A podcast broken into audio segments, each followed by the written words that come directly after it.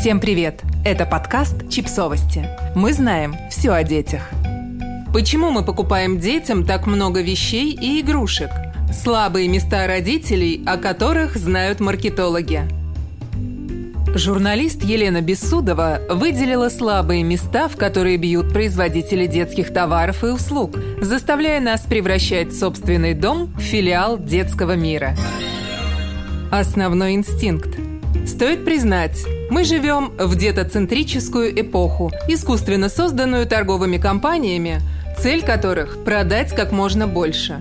Наша задача – помнить об этом, приобретая коляску за 70 тысяч рублей, муфту и зонтик для этой коляски, книжки с пометкой 0+, или лего в подарок девятимесячному ребенку. Мы не взрослые разумные женщины. Мы покупатели, люди, у которых есть деньги. Но главное – мы мамы. Маркетологи понимают, что материнство – самый эмоциональный опыт в жизни женщины, а эмоции – идеальный объект для спекуляций. Страх. Все начинается в тот момент, когда мы видим две полоски на тесте. Даже немного раньше, когда повелись на рекламу и купили тест подороже, думая, что дороже значит надежнее – на самом деле принцип действия тестов одинаков, и лишние 100 рублей окупают лишь пластиковый корпус и симпатичное окошко, которое сообщает радостную новость. Или включаем телевизор и видим на экране нежный, развивающийся в утробе плод. Наши витамины в десятки раз снижают риск развития у ребенка внутриутробных дефектов. Безапелляционно сообщает хорошо поставленный голос. Дефектов – это же очень страшно. И мы бежим в аптеку за панацеей от заячьей губы. Гормоны. Беременные и кормящие женщины – самые беззащитные жертвы коварных компаний. Именно в этот нежный и непростой период мы наиболее поддаемся внушению. Американский маркетолог Мартин Линдстром в своей книге «Вынос мозга» описывает интересный эксперимент – Несколько лет назад одна крупная и хитрая азиатская сеть торговых центров поняла, что раз будущие мамы много времени проводят в магазинах, выбирая бодики и переноски, значит и возможности их прайминга довольно высоки. Магазин немедленно начал атаку. В тех отделах, где продавались продукты питания и напитки, появился запах вишни. Из динамиков полилась успокаивающая музыка из детства подопытных, чтобы пробудить позитивные воспоминания. Популярная, кстати, тактика, в основе которой лежат соматические маркеры, приобретенные в детстве и юности рефлексы. Все эти манипуляции не только стимулировали продажи. Спустя год после эксперимента компания начала получать письма от матерей, в которых те писали об удивительном влиянии магазинов на их уже родившихся детей. Разумеется, бродить по торговому центру, в котором ребенок смиренно разглядывает витрины, гораздо продуктивнее, чем бегать с кричащей коляской по Ашану. Чувство вины.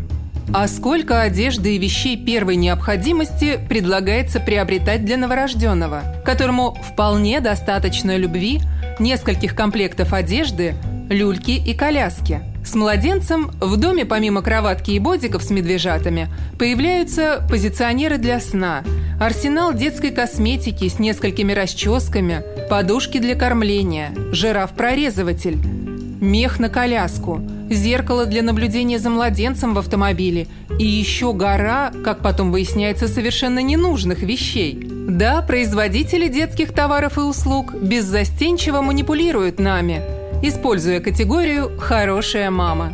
Однако, если бы проблема ограничивалась алчностью бизнесменов, это было бы полбеды. Главное, что чувство вины живет у нас внутри. Ты выходишь на работу? Занимаешься спортом? Есть хобби? Вечером в субботу решила встретиться с подругой? Накормила пиццей на ужин? Плохая. Плохая мать. Немедленно загладить свою вину – Купи вот этот супер-гипер-ультра-трансформер или 20-ю Винкс. Почувствуй себя лучше. Нарциссизм. Но прежде чем уличать компании-производители в экспериментах над материнским сознанием, хотелось бы отметить, что самыми активными и безжалостными манипуляторами являемся мы сами. Какие-то 30-40 лет назад – у наших мам вместо социальных сетей были подруги и приятельницы на детской площадке. Сегодня к ним прибавилась армия подписчиков в Инстаграм и Фейсбук. многие из которых знакомы лишь по фотографиям и постам на их страницах. Плюс журналы с изящными и стильными женщинами, для которых материнство стало поводом приобрести еще одну красивую сумку, кроватку-домик и вигвам с фонариками – Материнство – это новый уровень в социальной иерархии. И очень хочется на эту ступень шагнуть по красной ковровой дорожке, как богатые и знаменитые. Или хотя бы популярные мамы-инстаграмеры. Виноваты в этом зеркальные нейроны. Механизм работы зеркальных нейронов объясняет, почему мы невольно имитируем поведение других людей. Улыбаемся, увидев смеющееся лицо, или морщимся, заметив, что кто-то порезал палец – Зеркальные нейроны посылают лимбической системе, области головного мозга, где образуются эмоции, которые позволяют нам почувствовать себя на месте другого человека, определенные сигналы. Иначе говоря, заставляют покупать то же, что и другие.